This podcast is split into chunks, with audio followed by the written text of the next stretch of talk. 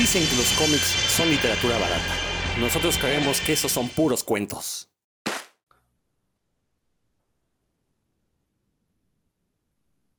Sean bienvenidos a un episodio nuevo de Puros Cuentos, este podcast dedicado a los cómics y toda la cultura que los rodea. Yo soy Rodrigo Vidal Tamayo. Como siempre, muy contento de estar eh, con ustedes, de que nos estén escuchando, que nos, eh, nos brinden el honor de tener sus oídos aquí puestos. Hoy tenemos un tema, pues, que esperemos sea de su agrado, como todos los que tenemos. Vamos a ver qué tal sale, ahorita lo diremos. Mi querido Dan Lee, ¿cómo te va? Muy bien, afortunadamente, este, buenas noches, Rodrigo, buenas noches, Héctor, y a todos los que nos escuchan, buenos días o buenas tardes.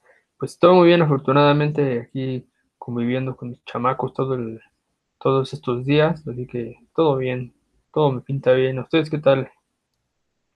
Pues también todo bien, afortunadamente. Y también está con nosotros, como siempre, Héctor McCoy. Hola amigos de Puros Cuentos, ¿qué tal? ¿Cómo están? Rodro Dan, pues, antes que nada, una disculpa que hace ocho días la tecnología conspiró en mi contra. Seguramente le iba yo a rebatir algunas cosas a Rodro, entonces no, quiso que se armara aquí la campal y me estuvo saboteando. Pero aquí estamos puestos como un calcetín, dijeran los antiguos. Mentalmente le tumbé de internet a Héctor la semana pasada, efectivamente. Entonces, este, pues así, así, así, este, es como yo juego con la gente que se mete conmigo, entonces, ah, no es cierto, no es cierto. Eh, bueno, pues el día de hoy tenemos un programa, a ver qué tal nos sale, porque va a estar este, un poco, eh, va a haber de chile, mole y pozole, un poco de todo. La idea es mencionar algunas cómics, películas, personajes, series de televisión, donde se rompe la famosa cuarta pared.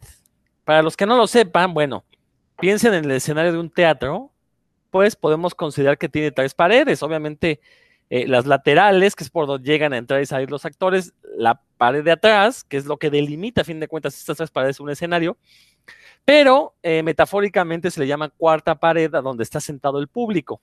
En una obra de teatro normal, eh, pues los actores interactúan entre ellos, se dirigen entre ellos y nunca voltean a ver al público. Se dice que se rompe esta cuarta pared cuando los actores son conscientes de que están siendo vistos por un público y se dirigen a él. Entonces, bueno, por, eh, asociación, también sucede eso en el cine cuando los personajes o la propia historia hace que se dirijan hacia quien nos está viendo, eh, o cuando los personajes son conscientes de que pertenecen a una película y por lo mismo juegan a eso, lo mismo puede suceder en los cómics. Creo que el ejemplo más conocido actualmente es Deadpool, este personaje que es consciente de que es un personaje de cómic y pues parte de su encanto, parte de sus poderes, pues es precisamente que él eh, pues no le tiene miedo a nada, en parte porque se regenera, pero en parte porque también sabe que es un personaje de cómic y, aparte es un personaje famoso, entonces no se va a morir. Entonces, pues eso lo lleva a que los escritores puedan abusar de toda esta, esta violencia que le ocurre al personaje, ¿no?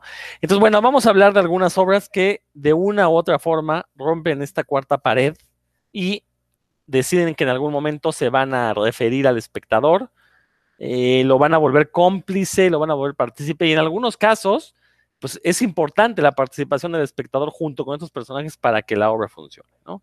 Héctor, tú propusiste este tema, así que pues nos arrancamos contigo. Vas ahí también si quieres dar una, una leve introducción del tema o algo más, y ahorita que Dan le toque, pues también le cederemos el tiempo. Ok, pues este sí, lo que pasa es que a veces es como divertido que el personaje te, hable, ¿no? O sea, como, como lector, como bien dices, nos haga cómplices de lo que le está sucediendo y eso es muy interesante. A veces puede ser divertido si se usa de buena manera y precisamente ya que hablabas de Deadpool, mm, yo quisiera empezar con un personaje que creo que le empezó a hacer por allá de los ochentas, bueno, ahora ustedes me corregirán, pero de los ochentas, She-Hulk, la She-Hulk de John Byrne, eh, lo empezó a hacer, a romper esta cuarta pared. Originalmente creo que era como, como que ella hablaba, pero con John Byrne precisamente, ¿no? O sea, con su creador y le, se enojaba con él y le decía, este, es que tú me estás dibujando de tal forma. De hecho, recuerdo, recuerdo unas páginas eh, en el inicio de un cómic donde la estaba dibujando sin ropa, ¿no? Y, le decía, oye, ¿qué te pasa? Este, y él este, hasta la ponía, la quería poner a brincar una cuerda, o sea, afigúrense nada más ese señor libidinoso. pero este She-Hulk ya después en su, en su propio cómic sí le hablaba al lector, ¿no? O sea, eh, sus aventuras eran, la verdad es que era un cómic bastante divertido en esos entonces. Y este, les digo, en, un principio hablaba con el, con su creador, que era John Byrne, y ya después creo que hablaba en general con el, con el lector. E, eso fue pues, años antes, obviamente también existía Deadpool, y yo creo que por ahí eh, Fabián Niciesa seguramente se acordó de este personaje. No sé si con él empezaría a hacerlo Deadpool, pero por lo menos este bueno, el que es su creador y, y aunque creo que Liefeld no, no creo que haya intervenido para nada, pero seguramente se, se inspiraron en esta encarnación de She-Hulk, que, que, es muy interesante, muy divertida. Si no han tenido chance de leerla, pues échenle un, una, una leída a su este a ese ron de John Byrne. Muy, muy, buena recomendación para iniciar, eh, porque efectivamente es uno de los casos paradigmáticos de estos personajes que rompen esta cuarta pared. Aunque aquí yo plantearía la duda, si el personaje se dirige al quien nos está escribiendo, y eso es parte de la historia, ¿realmente está rompiendo la cuarta pared? Porque no se están este, refiriendo al espectador. Está estableciendo un diálogo con el, creador, que en este caso es un personaje más dentro de la historia. Por ahí Dan levanta la mano, a ver Dan, venga. Más bien es como lo que se conoce como metaficción, ¿no? Que es ficción dentro de la ficción cuando sucede eso. Pero también eh, sí influye mucho la forma en que el personaje lo hace y en qué momento el autor nos deja saber que se está refiriendo a él y no al, lector, ¿no?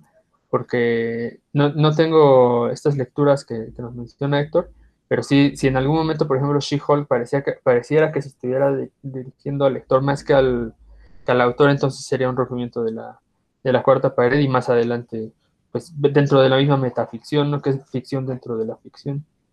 No sé si me explicó, ¿no? Pero depende de, cómo lo haya cómo lo haya hecho. Era un poco como estas caricaturas que se salían de hasta de los viñetas, ¿no? De los cuadros, de, no se me acuerdo si era el Pato Lucas. Había una donde se andaban persiguiendo y se salían. Se veía claramente cómo se, se veían los cuadritos estos de, las eh, caricaturas, de los 20 cuadros, ajá, de los acetatos. Se caían y se regresaban, ¿no? A la historia. Entonces creo que era un poquito así. Ahí obviamente no era romper la cuarta pared, pero sí se veía que se salían de su, de, de donde, de su hábitat natural o de, donde ellos pertenecen. Este, a lo mejor sí, yo recuerdo que sí le hablaba al lector. O sea, en un principio le hablaba John Byrne y después ya le hablaba al lector.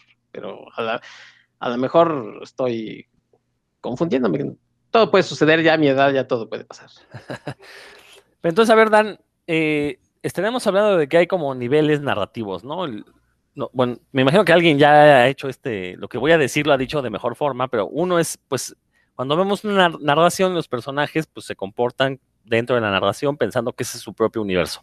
Luego, este segundo nivel, cuando los personajes descubren que alguien los está escribiendo e intentan interactuar con el creador, que puede ser un personaje más o estar ahí nada más este, desde afuera, ¿no? A lo mejor nunca aparece, pero los personajes se dan cuenta que son, están siendo manipulados por este creador, que es la metaficción. Y tenemos otro nivel, que es cuando los personajes saben que, están dentro de una historia, que a lo mejor están siendo manipulados por un creador, pero que aparte hay alguien, un tercero viéndolos. Y entonces dice, bueno, pues le vamos a dar un gran show, ¿no? Eso sería la, cuarta, romper la cuarta pared, este último nivel. Ajá, sería cuando se...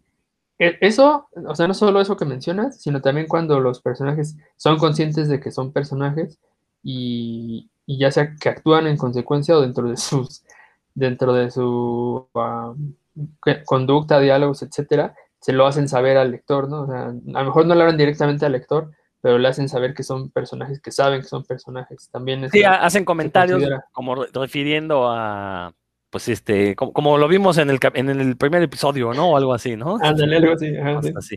Perfectamente. Pues a ver, Dan, échate tú un ejemplo que nos quieras aquí mencionar. este... Yo sí me voy a ir a, los clásicos, pero clásicos de, de veras, ¿no? Eh, voy a empezar con el Quijote, con el, el ingenioso hidalgo Don Quijote de la Mancha, que en su prólogo Cervantes le habla directamente al lector, Este, o sea, directamente sí le dice, a ver, por aquí tenía inclusive la cita para que, porque le dice, desocupado lector, sin juramento me podrás creer que quisiera que este libro, como hijo del entendimiento, fuera el más hermoso, el más gallardo y más discreto que pudiera imaginarse. Por ahí empieza, ¿no?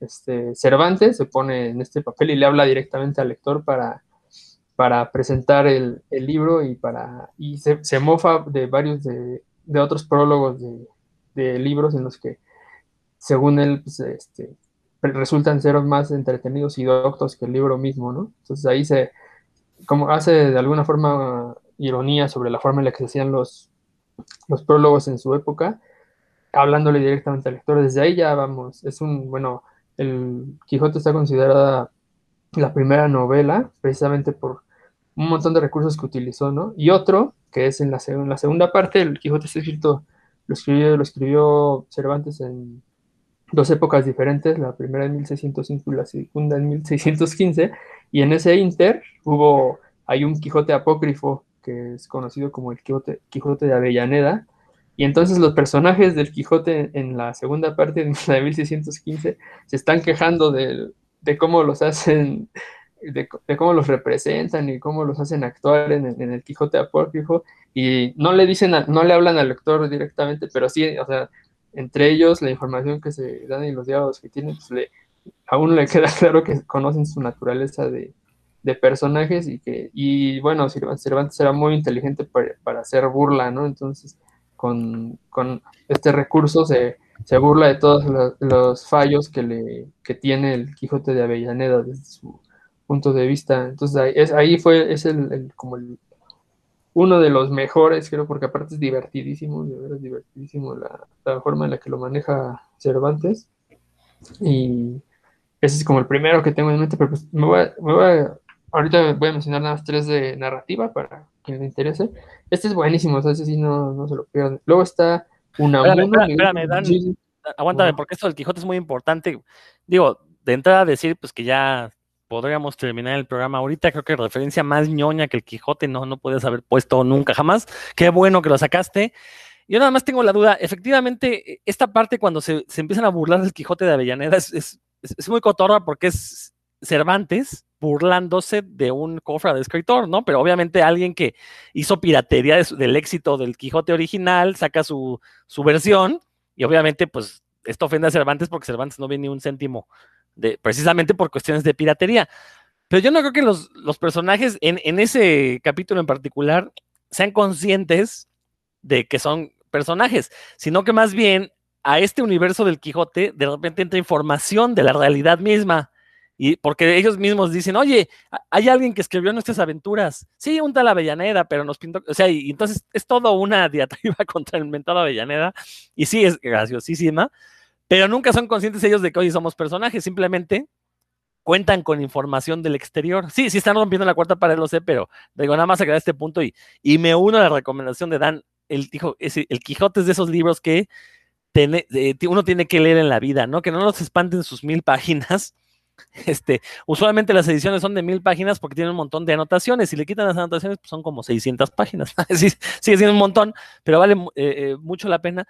Porque aparte es curioso cómo Cervantes nunca pensó en escribir una obra docta, simplemente él pensaba hacer una sátira de las novelas de caballería que eran enormemente populares en aquellos tiempos. Básicamente es lo que quiso hacer Alan Moore con el cómic de superhéroes y que terminó convirtiéndose en el cómic de superhéroes con Watchmen. Lo hizo este, Cervantes cuando se quiso hacer una sátira de las novelas de caballería y resulta que escribe la primera novela y no solo eso, la primera novela del español, del idioma español. Entonces se supone que funda un idioma con esta novela. Entonces, bueno, la verdad es que es, eh, digo, no nada más por el aspecto histórico, la novela es muy divertida. Eh, una vez que se pasa la barrera del idioma, y no lo digo porque sea yo un mamila, pero lo cierto es que es un español antiguo, es un español que ahorita podremos considerar docto. Entonces, a lo mejor las únicas notas que les recomiendo que lean del libro es precisamente cuando explican muchas de los glosarios del Quijote, ¿no? Pero vale la pena entrarle porque es una lectura, eh, no voy a decir que amena, porque tiene partes que también de repente se vuelve muy pesada, pero es una lectura donde van a encontrar un montón de los tropos y tópicos que actualmente estamos viendo en la literatura y los cómics que tanto nos gustan, ¿no? Para que vean que desde aquellos años ya se estaban escribiendo este tipo de temáticas. Excelente, Dan. A ver, síguete tú y después pasamos con Héctor. Sí, nada, esta es una mención nada más de una novela que se llama Niebla de Miguel de Unamuno, en el que también un personaje no le gusta el destino al que lo está poniendo el narrador y se va a tocarle a la puerta a Unamuno y ahí lo, encara y o sea, eh, ahí ese personaje sí está totalmente consciente de que es un personaje y tan es así que va y se revela, ¿no? Y esto es cuando sucede es divertidísimo, bueno, cuando uno lo está leyendo porque no hay ningún indicio de que eso, una cosa tal vaya a suceder, ¿no? Y de repente, dice, me tocan a la puerta y interrumpe la narración y es el personaje que vaya a quejarse, ¿no? Ese está, eso, saca mucho de onda, ¿no? Es así, la verdad es que no es tan divertido como el Quijote, es una lectura más eh, aburridona, pero sí, este, cuando sucede eso es un sacón de onda. Pero otro que sí hace una ruptura con la cuarta pared, sí lo recomiendo amplísimamente, es la, eh, la historia interminable de Michael Ende, que, de por sí es un... Ustedes a lo mejor recuerdan la película, si han leído la novela, pero si no la han leído, se lo recomiendo amplísimamente. Tiene, tiene, lleva dos narraciones, ¿no? La de un niño que se llama Bastián Baltasar Box, que pues, eh, acaba de perder a su mamá, tiene problemas en la escuela, no quiere ir a la escuela y va y se roba un libro, eso es lo que hace, un niño roba libros, se roba un libro y para leerlo, ¿no? Y entonces dentro de la, dentro de la historia, el libro el que está leyendo él, que se llama La historia interminable, son las aventuras, bueno, como la aventura de Atreyu, que es un, un joven muy, muy, muy valeroso y de piel verde, que quiere rescatar el mundo de fantasía, ¿no? Que se está destruyendo.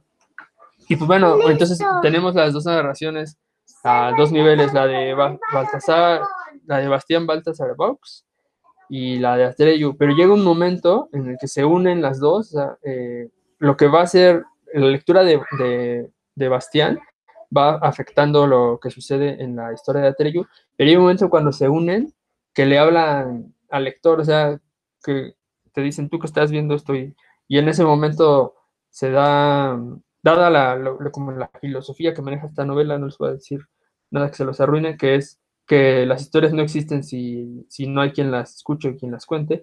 Entonces, en el momento en el que le hablan al lector, sí es un sacón de onda porque está tan bien hecho que uno llega a la conclusión pues, de que también la lectura propia está influyendo en lo que, en lo que sucede a, a Bastián y a Treyu. Entonces, ese, ese momento que es justo a la mitad de la novela, este, yo cuando la leí por primera vez sí, sí me impresionó la forma en la que lo hizo el autor, pero no recuerdo exactamente las palabras, no tiene ya 16 años que leí por segunda ocasión, pero sí fue, me acuerdo que me sacó mucho, mucho de onda porque sí me sentí totalmente como si me estuviera hablando del libro a mí, así como, a ver, es para ti, pon atención. Y pues ese, ese altísimamente recomendado para quien quiera entrarle, un, gran, gran libro. Muy, muy buenas referencias de, literatura, eh, una ñoña. Bueno, es que el Quijote también, yo los, los fans del Quijote también los consideraría como ñoños. pues tienen que serlo, ¿no? Excelentes. E, esta de, una, de Unamuno que mencionas, eh, digo, yo no sé si Unamuno se le considere como un autor del absurdo, creo que no, ¿verdad? El teatro del absurdo. No entra ahí. Pero esta es una situación, esto que mencionas del personaje que va y se queja contra el creador. Después yo lo vi en muchas obras de teatro del absurdo, del absurdo como estas de eh, Eugene Ionesco. También tiene varias obras donde los personajes de repente este, le recriminan al autor de, oye, ¿por qué me haces decir estas estupideces? ¿no? Yo quiero, quiero que me hagas sonar inteligente, doctor. También hay una obra de, de Woody Allen, ay, se me fue el nombre, donde el güey está satirizando una, a las tragedias griegas y también los personajes se meten con el público y de repente este de repente se, asumen como personajes, de repente se asumen como actores que interpretan personajes, entonces quieren ir a comer a los restaurantes famosos de Nueva York, todo está bastante, ay, se me fue el nombre de esta obra de, Woody Allen, ahorita, ahorita, ahorita me, acuerdo. Pero bueno, eso precisamente para que vean como este rompimiento de la cuarta pared, pues es un recurso eh, ampliamente utilizado, pues en la mayoría de los casos es para eh, meter alivios cómicos, para refrescar de repente situaciones complicadas, eh, o simplemente cuando el autor dice, ya no sé cómo terminar, ah, pues ya sé, ¿no? Este, voy a referirme al, al, lector, al espectador, y pues con eso ya este, le voy a distraer la atención, ¿no? Y funciona, pues a final de cuentas es, no es tan común como, como creeríamos. A ver, Héctor, échate otra y después paso yo a decir aquí un ejemplo. Ah, este, sí, nada más lo de, lo de Dan de la historia interminable, pero yo, recuerdo que realmente el que, lo que está leyendo es Bastián, ¿no? Porque inclusive dice, mientras el lector eh, estaba leyendo este libro en donde la portada dos serpientes se devoraban y, Bastián cierra el libro y dice, ah, caray, el libro que estoy yo leyendo, se están, creo que se estaban refiriendo a mí. No sé si ahí sea romper la cuarta pared o, estaban hablándole en ese caso al personaje que era, que era este Bastián, ¿no? Entonces no sé. No sé. Es que a lo mejor el autor lo que está haciendo es representar al lector, al que está leyendo el libro, en, el personaje de Bastián. Sí, sí, sí.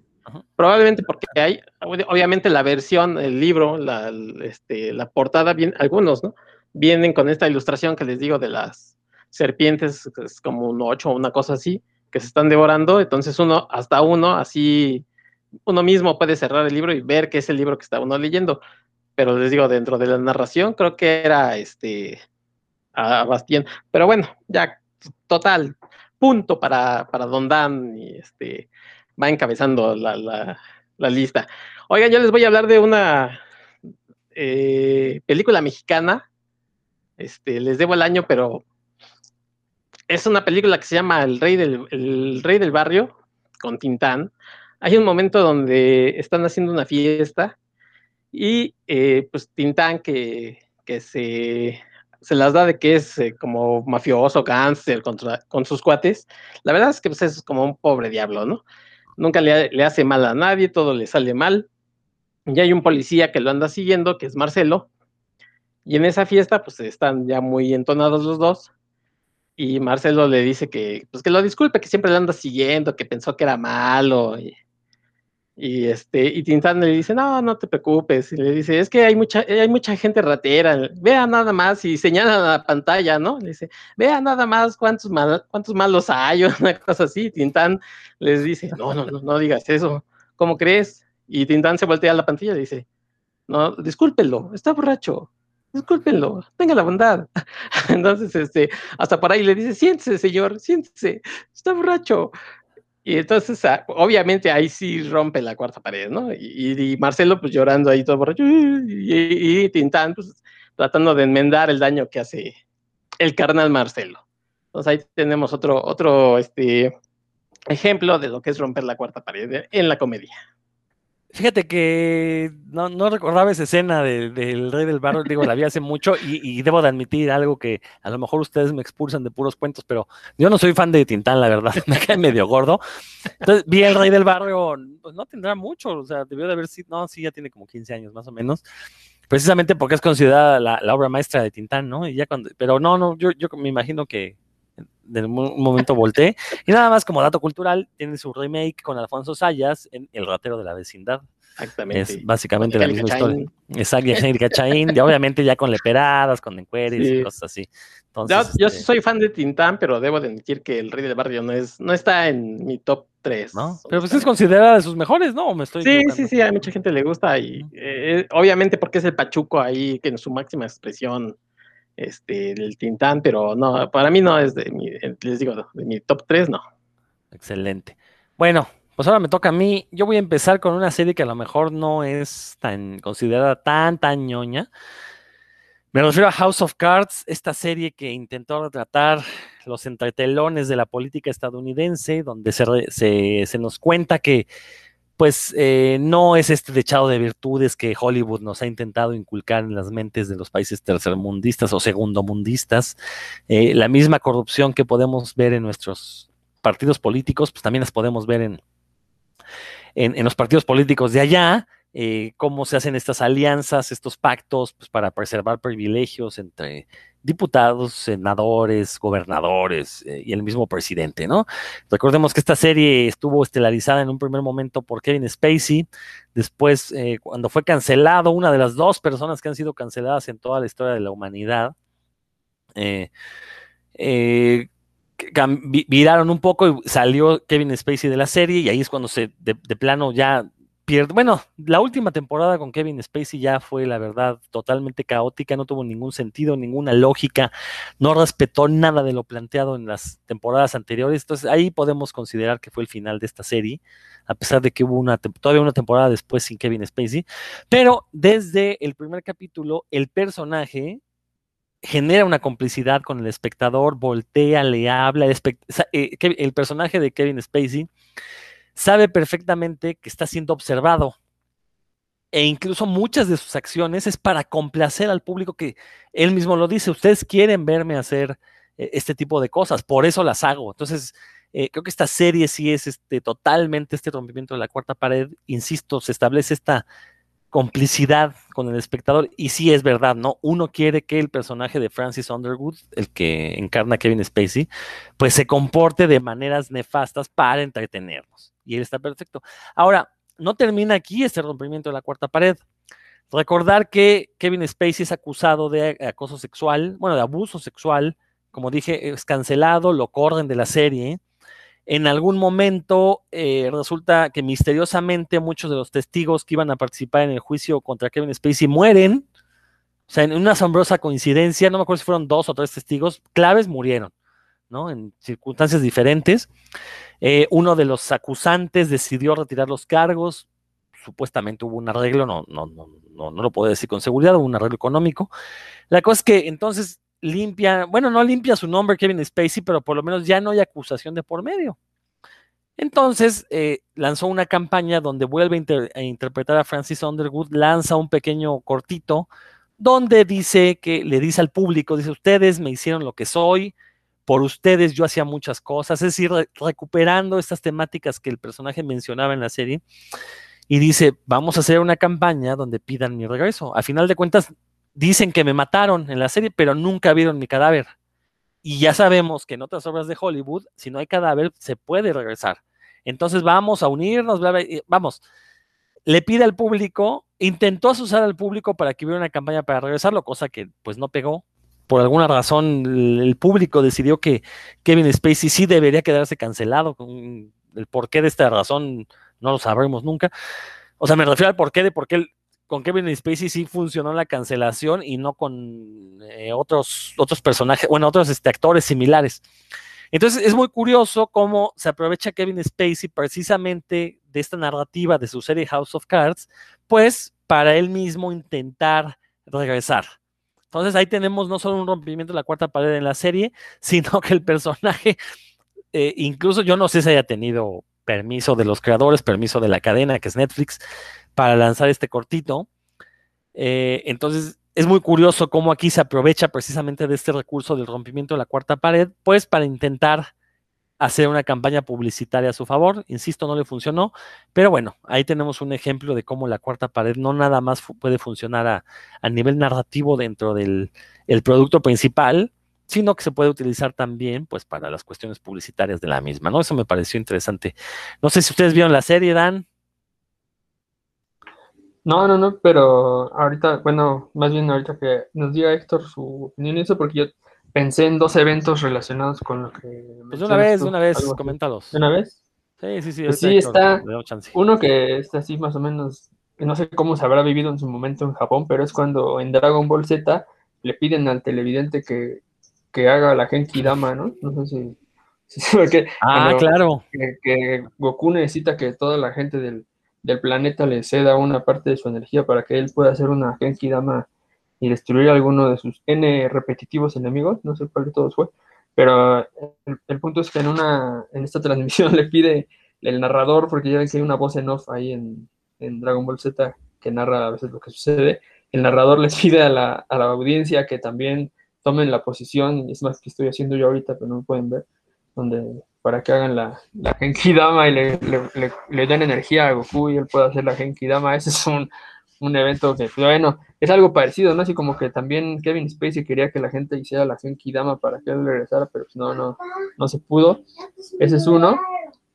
Y el otro, que es este, ustedes lo, conocen y lo manejan a la perfección, es lo acontecido con Muerte en la Familia, ¿no? En, con Batman, que pues, la editorial decidió romper la cuarta pared por completo al pedirle al público que votara telefónicamente por si querían que, que, Jason Todd, el Robin de Jason Todd, muriera o, continuara vivo.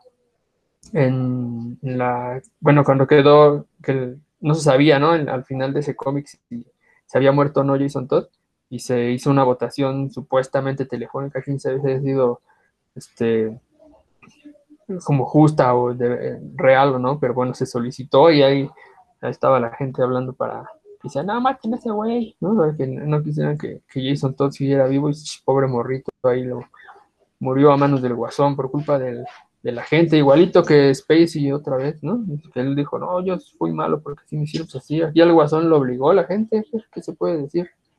Algo así. ¿Considerarías que eso fue romper la cuarta pared dentro de la historia? Yo creo que quien la, o sea, de alguna forma, quien la rompió fue DC Comics, ¿no? Al, decirle a los, como, al público, pues estos son más personajes, ¿no? O sea, no, es una historia de Davis, no son personajes y ustedes, ustedes véanlos, ¿no? inclusive pueden influir en, el resultado. No, obviamente no, no va con la definición como que dimos al inicio, pero me parece como que la editorial, ah, eso, eso fue lo que hizo al, dejar que la gente tuviera un, su opinión, tuviera una influencia sobre lo que, lo que iba a suceder en la historia dentro de la ficción. a lo mejor estoy exagerando. Lo mismo ocurrió cuando se enfrentan el universo DC y el universo Marvel, también fue, creo que ahí fue por en internet, ya creo que ya existía internet cuando entonces, entonces la, o, no, bueno, no recuerdo, pero también los resultados de las batallas entre Marvel y DC también fueron decididos por el público. Pero yo lo vería más bien ahí como una interacción precisamente en aras de eh, pues agenciarte publicidad, de agenciarte ventas, ¿no? Yo no consideraría que, estás rompiendo la cuarta pared, porque al final de cuentas eh, eh, la editorial DC pues sí existe en el mundo real, ¿no? Y nada más lo único que está pidiendo es una opinión al público, pero al final de cuentas la forma en la que e, este, este resultado del público se aplique en la historia, pues fue un escritor, pero los personajes no son conscientes de que el mundo exterior les, pues decidió el destino de Jason Todd o de las batallas de Marvel DC, ¿no? Entonces, habrá que checar ahí. Héctor. Sí, yo, yo estoy de acuerdo contigo, creo que ahí no, o sea, mm, si, si, se hubiera preguntado directamente, no sé, este, el Joker le hubiera preguntado directamente a la gente, creo que sí hubiera sido este, romper la cuarta pared y hubiera dicho, lo mato, así, ¿no? Lo mato, no lo mato, como cuando las luchas que, preguntan así de, ¿le pego, no le pego? Y, y, a lo mejor en el siguiente número, pues ya ahí se hubiera resuelto todo. Entonces, este, creo que está como, como a medias, ¿no? O sea, sí, pero no. Fíjense que ahí hay una gran idea precisamente para, para resolver crossovers de este estilo de Marvel contra DC, estaría buenísimo que los personajes, o sea, desde un bueno, al iniciar el crossover supieran que son parte de, que son parte de una historia, que los están observando y que en algún momento se enteraran que el destino de, de, de, ellos los va a decidir la audiencia. Entonces, que en el cómic se preocuparan por agradarle a la audiencia para que no los mate. Esto sería genial, ¿eh? ¿Cómo no se le ha ocurrido a Grant Morrison o a, este, a Alan Moore o a esos grandes escritores que han jugado mucho con la cuarta pared? Ahí les regalo esa idea a quien me escuche. Este, no me importa, lo que quiero es verla cristalizada, entonces ahí tienen, ahí tienen, ¿no? Excelente. A, a Grant Morrison no se le ha ocurrido porque no se le ocurrió primero a Alan Moore. ya, ya te resolví la duda. no, pero eh, eh, eh, de hecho, creo que sí se le ocurrió primero a Alan Moore el rompimiento de la cuarta pared. Recordemos que al final de eh, ¿Qué le pasó al hombre del mañana? Superman, bueno, sí, Superman ya este, fingiendo, habiendo fingido su muerte, y lo siento si se las echa a perder, pero es una historia de hace 30 años, o sea, no manchen, 40, 35 años. Eh, Superman, habiendo fingido su muerte y ya viviendo felizmente casado con Lois Lane, voltea al lector y le dice: Aquí se termina la historia y nos guiña el ojo. Y ese pretendía ser el final de Superman. Entonces, ah, efectivamente, Alan Moore ya había roto la cuarta pared y luego llega eh, Grant Morrison, de una vez déjenme mencionarlo, con Animal Man, ¿no? Que es un cómic muy curioso porque pues empieza siendo el típico cómic de superhéroes, muy bien escrito, pero la locura viene cuando Animal Man descubre que es un personaje de cómic. Y por eso te hace la pregunta al inicio, Dan, porque eh, Animal Man sabe que es un personaje de cómic, interactúa con Grant Morrison dentro de la historia, eh, no, pero sí, de hecho, sí llegan a voltear al, público, porque hay una portada incluso de Animal Man donde dice que le tienes que leer esto. Creo, que dice, no tienes que leer esto para, para, salvar al mundo, ¿no? Algo así. Entonces, sí, ahí sí está rompiendo la cuarta pared. Pero bueno, sucede esto de que interactúa con el creador, eh, se sabe eso. No, y de hecho, sí, en algún momento creo que Grant Morrison le dice, pues sí, te está leyendo la gente, ¿no? Y él, ah, caray, me están viendo, ¿no? Entonces, por eso me pasa lo que me pasa. Entonces, sí, sí, sí hay un rompimiento de cuarta pared. Eh, obviamente, quizás lo que hizo Alan Moore en El Hombre del Mañana eh, pues obviamente es un chistecito ya para cerrar la historia de Superman para siempre. No era su intención hacernos ver que Superman era consciente de que lo estamos viendo, pero el caso de Animal Man sí lo es. Y pues fue un cómic publicado a finales de los años 80, eh, un cómic, la verdad, innovador para su tiempo.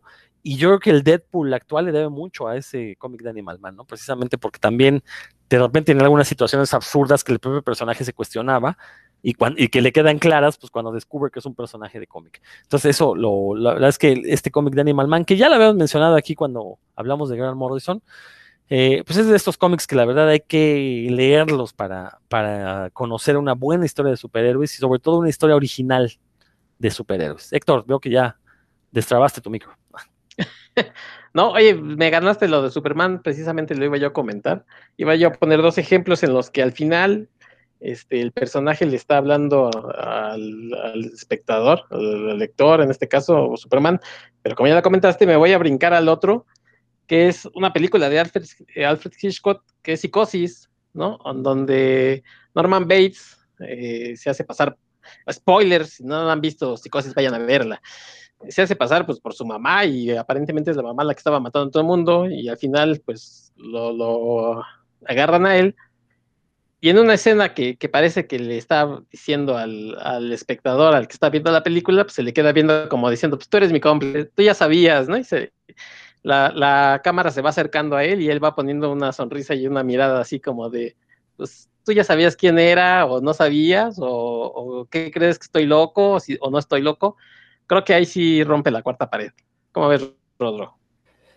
Mira, te voy a ser sincero y a lo mejor me van a linchar. No he visto No la habéis visto. No, sí soy, es que pues, son películas que, no me llaman, la verdad. Entonces, este, pero este, hay que recordar. Escándalo. sí, exacto. Hitchcock era muy dado a hacer ese tipo de chistes. De hecho, de, de hecho, es clásico el cameo de Hitchcock en sus películas que quizás no sea un rompimiento de la cuarta pared, pero por lo menos ya está siendo a nivel metaficcional, creo que sí podemos considerarlo como una pequeña metaficción, el que él aparezca, ¿no? Y, el típico que sale pasando un perro y que hasta en Los Simpson lo han, lo han parodiado. Entonces, bueno, o sea, eh, creo que sí, toda la, ahorita que lo platicas, toda la intención del director era precisamente de, exacto, establecer ese juego con el espectador. Y eh, bueno, recordar que Psicosis, digo, no la he visto, pero sé de qué va, conozco su impacto. Eh, y entender que precisamente parte del, eh, del juego que establece con el espectador, pues es eso, ¿no? Al final decirle, pues te gustó lo que viste, ¿no? No eres mucho mejor que yo, que es un tema que ya hemos visto en otras películas de asesinos seriales, ¿no? Como que intentan establecer ese, eh, no, no discurso moralino, pero sí como jalón de orejas al espectador de, pues, ¿qué te sorprende, no? Si, si no te gustaran estas cosas, no estarías aquí viéndome hacerlas. Entonces, bueno, eso lo hace muy interesante. Dan. Ah, pues sí, la verdad sí estoy todavía en shock porque saber que no has visto psicosis. no, sí te lo recomiendo ampliamente, está bien chida, mi buen Rodro. Sí, tengo que verla, tengo que disfrutar. Ya, total, si, si, si dices, no, esto no me está llamando, pues adelántale y ve los últimos 20 minutos, ya con eso te va. Es, ahí donde está el verdadero shock value. te va, ahí sí te vas a. Lo que ves, lo que veas ahí sí te va a impresionar. Pero sí, sí está muy chida. Eh, pues ya ah, em, hablando de cómics de DC, yo tengo un ejemplo que yo fui muy fan de este cómic en los 90, que es Lobo, eh, que sí tenía este tipo de rompimientos. De repente le hablaba directamente al lector o le ponía el dedo, ¿no? Que es una de, una de las imágenes este, más este, eh, representativas de, la obra de, de, Simon Beasley con Lobo, es cuando le pinta el dedo al lector. En la primera, cuando salió su serie regular, tenía en la portada, tenía una portada con un una mejora, ya ven que era la época de las portadas este, variantes, ¿no? Entonces tenía una, una portada con un relieve metálico y el relieve metálico lo tenía justo en la hebilla del, del pantalón y en el cierre, ¿no? Y decía, así le estaba diciendo al lector, aquí tengo tu cover enhancements, aquí, aquí tengo tu portada mejorada, órale. Así, este, eso le decía al lector. Entonces era un peladazo, pero sí rompía la cuarta pared. Al final del Paramilitary Christmas Special también, cuando le habla directamente al lector, ah, jaja, ya vieron que no, se cumplió lo que querían los, los señores, ¿no? bueno, los que, los que empezaron a leer el, libro, eh, porque es otra metaficción ahí, pero sí, bueno, Lobo hacía mucho eso y era de lo que a mí me divertía bastante, ¿no? Cuando se arengaba ahí al lector o, o se burlaba de él como siempre diciéndole fanboy, ¿no? Al, lector era, era lo que, lo que hacía él. Y pues de cómics es lo que, lo que recuerdo mucho. Eh, pues, no sé si ¿qué fue? Según mi hermano, Lobo fue primero y después Deadpool le copió a Lobo, ¿no? La verdad, yo no, como Deadpool me cae tan mal, no, no me pongo a, averiguar cuándo fue creado ni demás. Pero, pues es, es, ese mismo estilo, nada más que si, por lo que sé, Deadpool lo lleva un poco más allá, ¿no? Eh, y por lo que has dicho justo al inicio, Rodro. Y, mm, ¿Cómo vieron? ¿Ustedes sí saben esa historia o qué? No, digo, obviamente fue primero lo de Lobo. la, cosa es que, eh, o sea, Lobo no siempre hacía ese tipo de, chistes.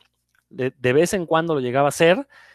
Eh, Deadpool también de inicio nunca los hizo, cuando lo crea Rob Liefeld, Rob Liefeld, perdón, este, no, nunca lo hace, y es hasta que lo toma Joe Casey a finales de los 90, que ya lo convierte en este personaje de comedia, y precisamente uno de sus grandes chistes es ese rompimiento de la cuarta pared. Entonces, sí, sí, tienes toda la razón, creo que el antecedente directo de Deadpool es este lobo que de repente hacía este tipo de, grasejadas, eh, y que, por ejemplo, si se hiciera una película de lobo, pues sería magnífico ver que lo hiciera. El problema es que si lo hace, pues van a decir que está copiando las películas de Deadpool, ¿no? Y lo cual sería una desgracia. Pero sí, esa portada que mencionas, pues era una portada que era una declaración de principios, porque se pues, estaba burlando precisamente de ese tipo de, portadas eh, mejoradas, ¿no? Bueno, mejoradas según quien lo vea. Eh, eh, y sí, era la entrepierna, tenía, tenía como una placa en la entrepierna de policía donde decía, aquí tengo tu, este, ven acá, ¿no? Y pues ya lo veías adentro. Este, pues puro pitorreo. Pero entonces sí, primero, efectivamente, primero, esa actitud primero la vimos en, los cómics de Lobo y posteriormente, de hecho casi 10 años después, no, bueno, no, tanto, un poquito menos como, como 5 años, lo vemos ya en los cómics de Deadpool, pero es un, qué, bueno que, te, que recordaste este tipo de datos, porque la verdad es que por ahí hay mucha gente que, que luego desconoce que, que, los cómics antes había mucho más sentido del humor de lo que hay ahorita, ¿no? Incluso a nivel editorial existían muchas más cosas. Héctor pues este, yo les quiero comentar de otro personaje de ahora de Marvel también, eh, que empezó como personaje incidental y después ya fue tomado para, para hablarle al lector, creo que como narrador de sucesos o, como para explicar lo que estaba sucediendo, sobre todo por este cómic que se llamó What If, que es eh, este, el vigilante, ¿no? What, The Watcher. Creo que ese sí le hablaba directamente al, al lector, así de, ¿qué está sucediendo aquí? ¿Hacia dónde vamos? Originalmente no era así porque pues, apareció en esta historia de Galactus. Pero pues una vez que establecieron que era un tipo que observaba, o que eran muchos tipos que observaban realidades, pues ya entonces le podía hablar al lector. Creo que ese fue también de los primeros probablemente que, les digo, empezó con esta serie de What If, que, le decía, que establecía, ¿no? Establecía eh, a lo mejor eh, de una saga a la que llegábamos al final, por, ejemplo, de, no sé, de Fénix, él decía, pues, estamos ya en la luna, vamos van a luchar los X-Men, pero pues hay un cambio sutil en el que este Wolverine está en mi casa y lo voy a mandar, este, que se pierda en, varios, eh, en varios pasajes históricos y en uno de esos llega con, con Conan y bueno, pues ya arrancaba la historia, ¿no? Entonces, eh, creo que el vigilante o The Watcher es un personaje que sí le hablaba directamente al lector. Fíjate que eh, ¿alguien sabe en qué año sale la primera serie de What If? Estoy tratando de encontrar el dato, pero me salen cosas nada más de la nueva serie de para Disney Plus. Eh, estaba, pero según yo, What If sale hasta los años 80 y es donde vemos precisamente este personaje del, del vigilante como no, no como narrador, como presentador de las historias.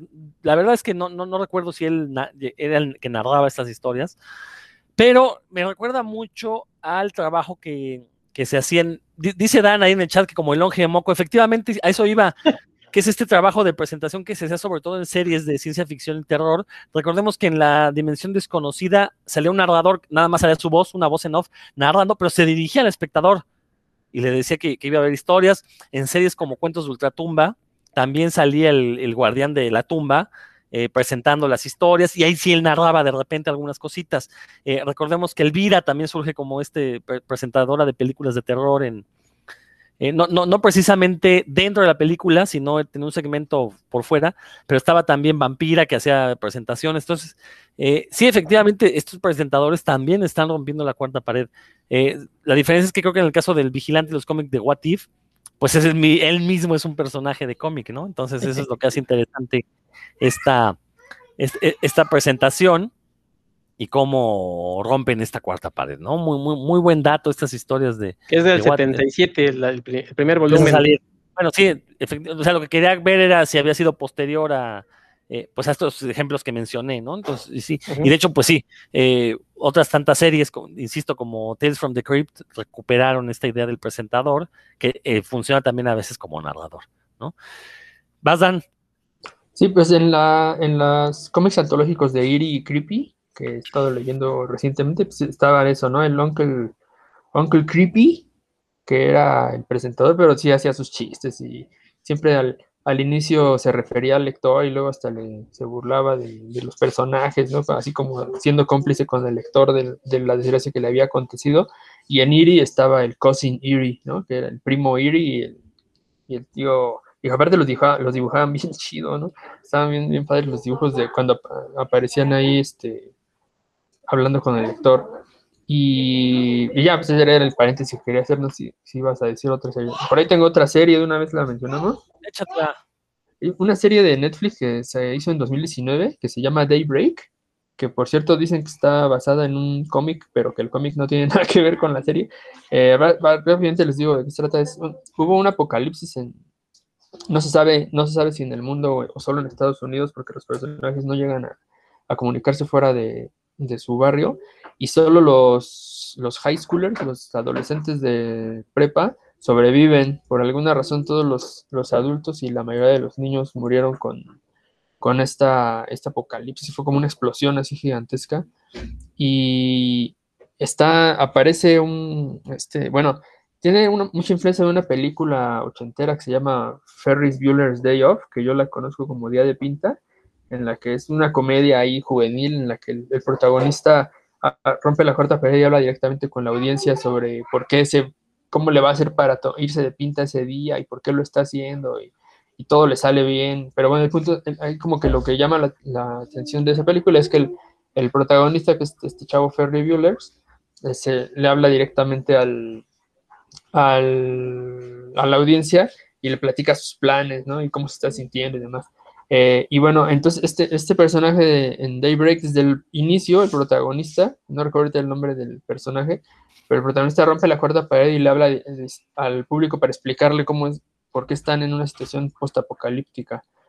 Eh, y luego aparece el actor de, de Ferry Bueller, de Día de Pinta, él es el director de la, de la prepa donde iban estos, los protagonistas. Bueno, porque al principio hay un solo protagonista, pero conforme se desarrolla la serie, otros chavos le entran y también rompen la cuarta pared y hablan con, el, con la audiencia y les, explican cómo es que llegaron a la, al punto en el que se cruzan con la historia principal, con del protagonista principal, que se pida Wheeler, ¿no? Se suena parecido a, a Ferry Bueller y demás. Se tiene mucha influencia de, este, de esa película pero aquí la historia es totalmente diferente, Entonces, esta parte es, divertida, no voy decir que hay la super serie, pero sí es divertida.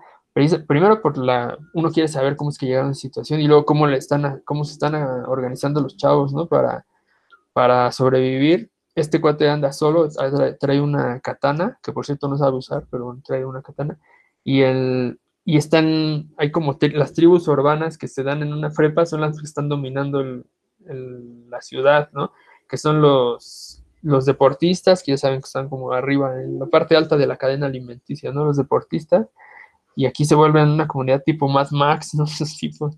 Están las, las que serían como las porristas. Todas las mujeres, de hecho, se organizan en, en sororidad.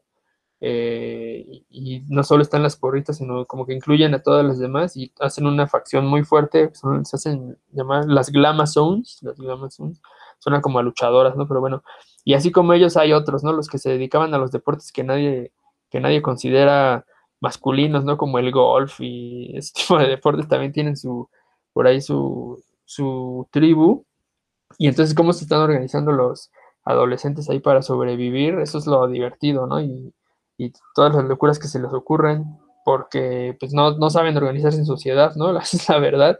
Y hay un, por ahí alguien ahí que los que los está cazando. Es, es se pone muy loco, pero sí también muy, muy chido. Un, par de adultos que sobrevivieron y obviamente son, son importantes porque pues, quieren saber cómo lo hicieron para sobrevivir, para, para tratar de, que sobrevivan otros, porque los adultos son como zombies, son, se comportan como zombies y matan a los chavos. Está, está muy loco, pero y también me parece que sufre de el mal de muchas series de Netflix que es que se largan de más, pero la idea está buena y está divertido, nada más si tampoco es así trascendental, ¿no? Pero divertido está, tiene escenas muy, muy, muy, muy ridículas, la verdad.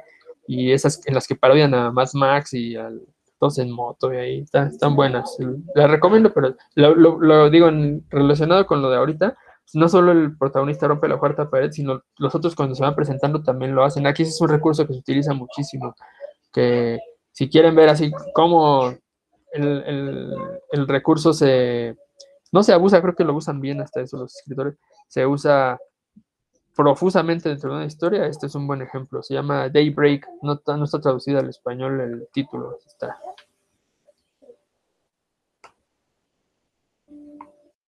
No te escucha, digo, Rodro. Para variar, se me olvida de este, activar el micrófono. No conocí ese cómic, Dan. Como siempre, muy buenas recomendaciones de cosas que no voy a leer, no porque no quiera, sino porque no tengo tiempo. Se me siguen acumulando, o sea, tengo pendientes y encima tú me, este, me, propones estos títulos, entonces va a estar complicado, pero bueno, por lo menos gracias a ti, ya lo leí.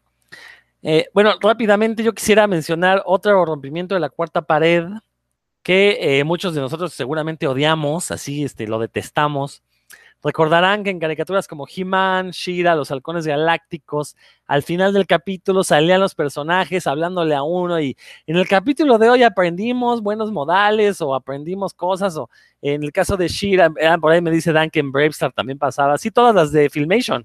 De hecho, salía al final el personaje dirigiéndose a los espectadores y pues este no nos agarramos espadazos porque somos buena onda y pues no queríamos que vieran sangre ustedes como niños, sabemos que son tontos y no queremos volverlos más tontos de lo que ya son. Entonces, bueno, pero a final de cuentas, pues este es un rompimiento de la cuarta pared, ¿no? Obviamente lo hacían eh, eh, las productoras de las caricaturas, pues yo creo que para paliar un poco la culpa que sentían por hacer caricaturas que eran un comercial de media hora para vendernos juguetes o chunches a los niños, ¿no?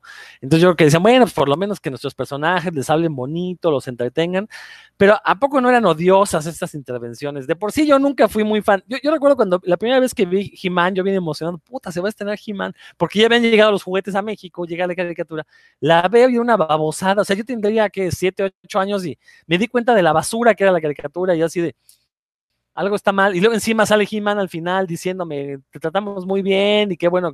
O sea, me sentí timado, la verdad, la verdad. Entonces, no sé ustedes Héctor, ¿qué, sentían cuando pasaba esto en las caricaturas?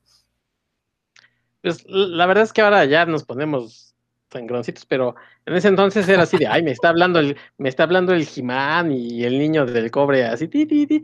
O sea, la verdad es que sí, ya nos ponemos a, ay, ay, ay, ay. Pero pues cuando éramos chavos, pues sí, decíamos, oye, entonces está refiriendo a mí este, el Jimán. Soy el único este, niño que la ve y al que le habla.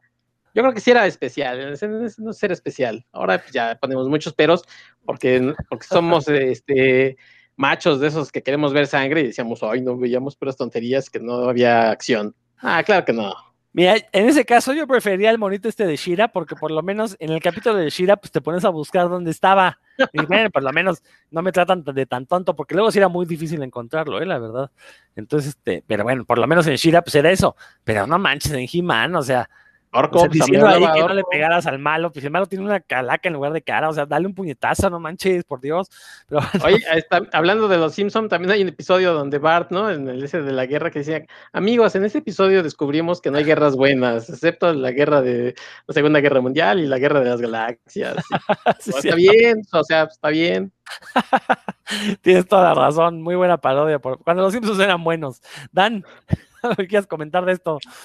No, pues la verdad a mí sí, me caía muy mal también cuando, principalmente los de He-Man, porque aparte siempre repetían la misma animación que llegaba así caminando de ladito y luego se volteaba y, Oye, ¿y los Thundercats no pasaba?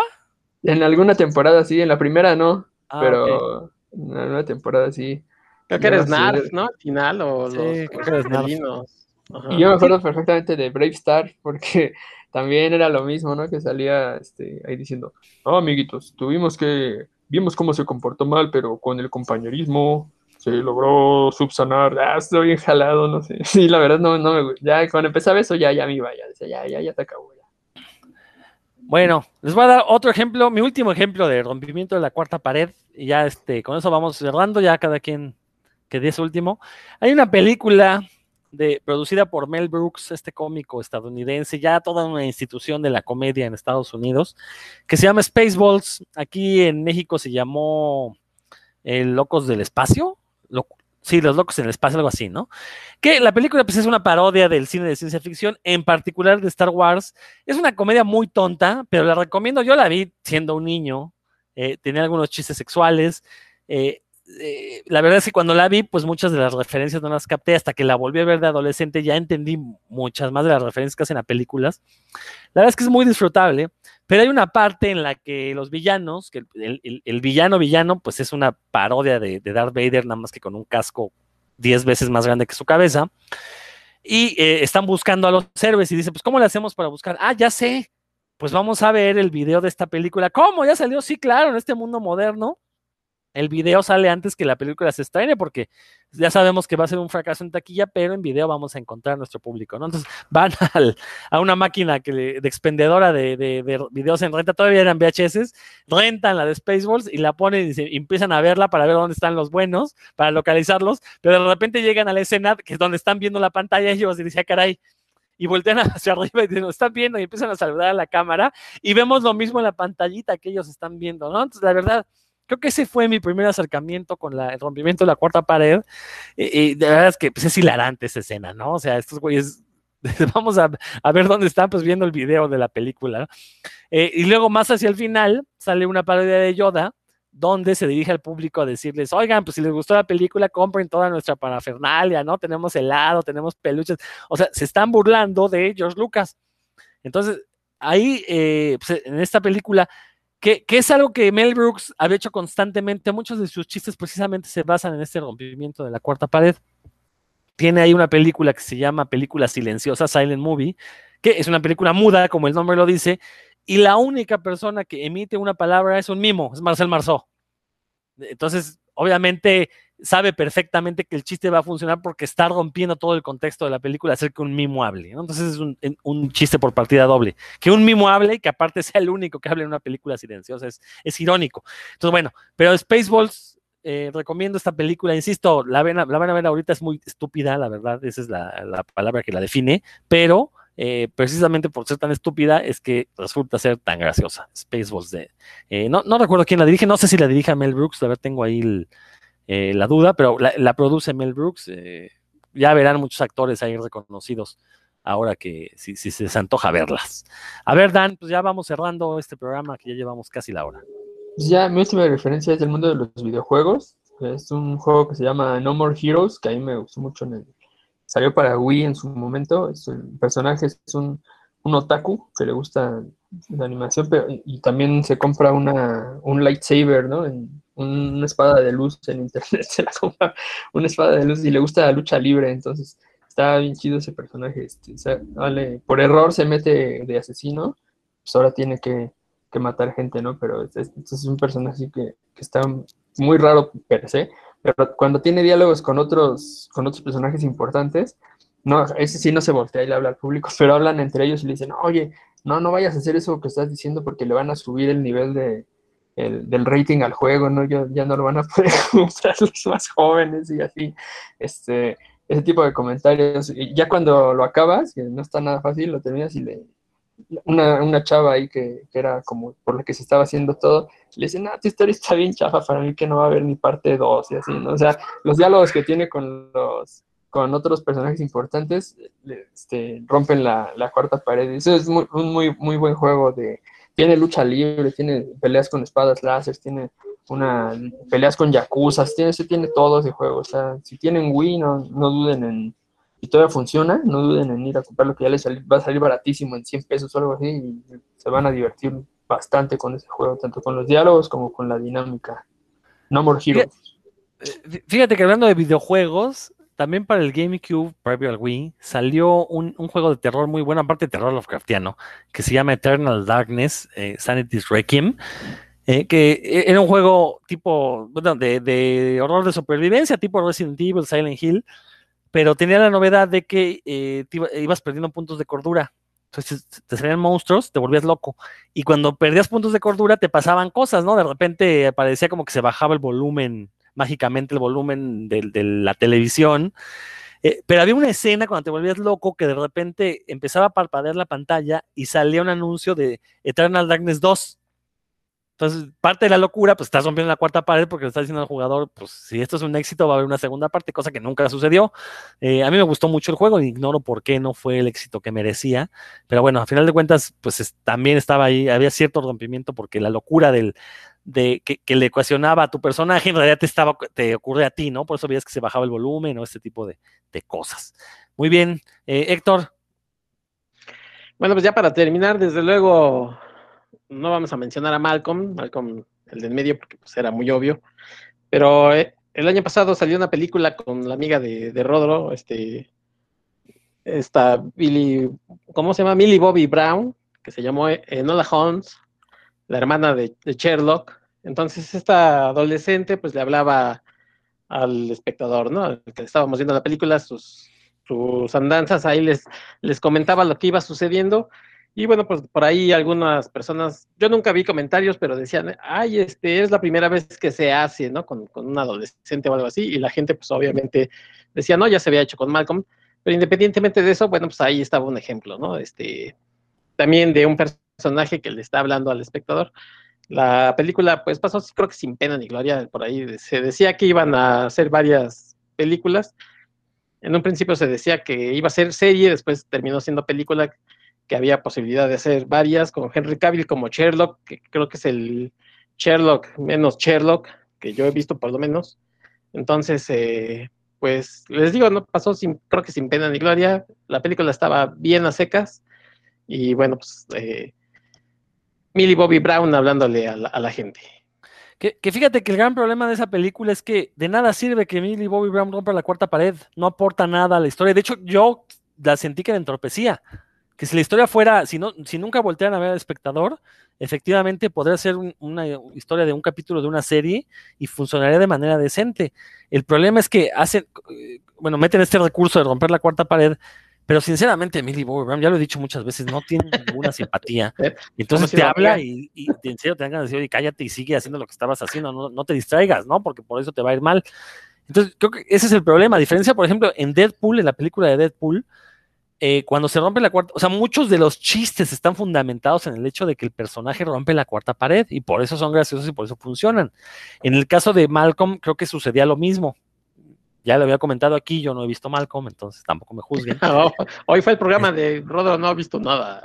sí, es exacto. Eh, pero bueno, en el caso de Nola Holmes, pues es lo que pasa, o sea, puedes quitar estos rompimientos y la historia se cuenta exactamente igual, no, no aporta nada, lo que suena hacer como una grasejada, que insisto, termina por alejar, sobre todo a los espectadores ya adultos, ¿no? Como que no, mm, digo, a lo mejor los adolescentes pues sí congenian con Millie Bobby Brown, en mi caso no fue así, eh, en el caso de mi esposa tampoco, entonces como bien dices, es una película olvidada, o sea, ya la vi, ya se me olvidó, ya ni me acordaba que existía, fíjate, porque sale Henry Cavill haciendo Sherlock Holmes, pero como bien dices, ¿no? Lo pudo haber hecho un Marvel y era lo mismo, porque también digo, no es la película de Sherlock Holmes, lo sé, pero precisamente... o un elfo. Exacto, pero, fíjate, si, no es la película de Sherlock Holmes, tampoco lo metas tanto, ¿no? O sea, no tiene caso que pongas a un actor tan famoso como Henry Cavill a hacerlo si no va a aparecer, ¿no? Bueno, pues Héctor, aprovecha para despedirte ya que llegamos al final de este programa. Amigos de Puros Cuentos, me dio un gusto saludarlos. Este programa debería de titularse Las películas y las series que Rodro no ha visto. Por primera vez creo que, que sucede en la historia. Así es que, bueno, pues ustedes han sido eh, escuchas de, esta maravilla. Amigos, muchas gracias por habernos escuchado. Les recuerdo que paralelo a este podcast, estoy en un podcast que se llama De la ciencia a la ficción. Y en esta semana, el mismo día que se esté publicando muy probablemente este Puros Cuentos, este episodio, ahí búsquenle de la ciencia a la ficción, que también estamos, Rodro y yo, en un episodio, la verdad, bien, bien, bien interesante que hicimos. No les voy a dar el spoiler para que lo busquen y digan, ay, a ver de qué es. Así es que, pues, échenle una, una escuchada también a ese episodio. Muchas gracias. Perdón, Héctor, el único spoiler es que es una película que sí vi. Ah, exactamente. Ay, ¿Y te gustó? Ay, la verdad sí, te gustó. Bastante. Exacto. No, sí, echen un ojo al, podcast de Héctor, aquí de la ciencia de la ficción. Así lo buscan en Facebook y así lo buscan en, los sitios finos donde se escuchen podcast.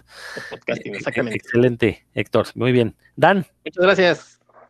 Yo solo recordarle a nuestros escuchas que, o más, más, que recordarles, instarlos a que rompan la cuarta pared y se comuniquen con nosotros para que sepamos qué es lo que piensan, nos recomienden también series, cómics, películas, libros que, visitar y pues, así haya más interacción con, ustedes y tengamos, más, tengamos más en cuenta sus gustos también a la hora de, preparar los temas para nuestros programas y emisiones. Así que sin más, me despido, cuídense y pues, que les vaya bien. Eso es todo. Yo también les doy las gracias. Por supuesto, los invito a que escuchen en este mismo canal donde están escuchando el podcast de puros cuentos, que se llama Revista Cinefagia, el canal. Van a encontrar el podcast precisamente de revistacinefagia.com, una página dedicada al cine y toda la cultura que lo rodea. Eh, si les gusta puros cuentos, lo más probable es que también les vaya a gustar eh, Revista Cinefagia. Entonces, los invito a que de manera intercalada van a encontrar un podcast de de puros cuentos y uno de revista Cinefagia. Yo soy Rodrigo Vidal Tamayo, nos escuchamos próximamente.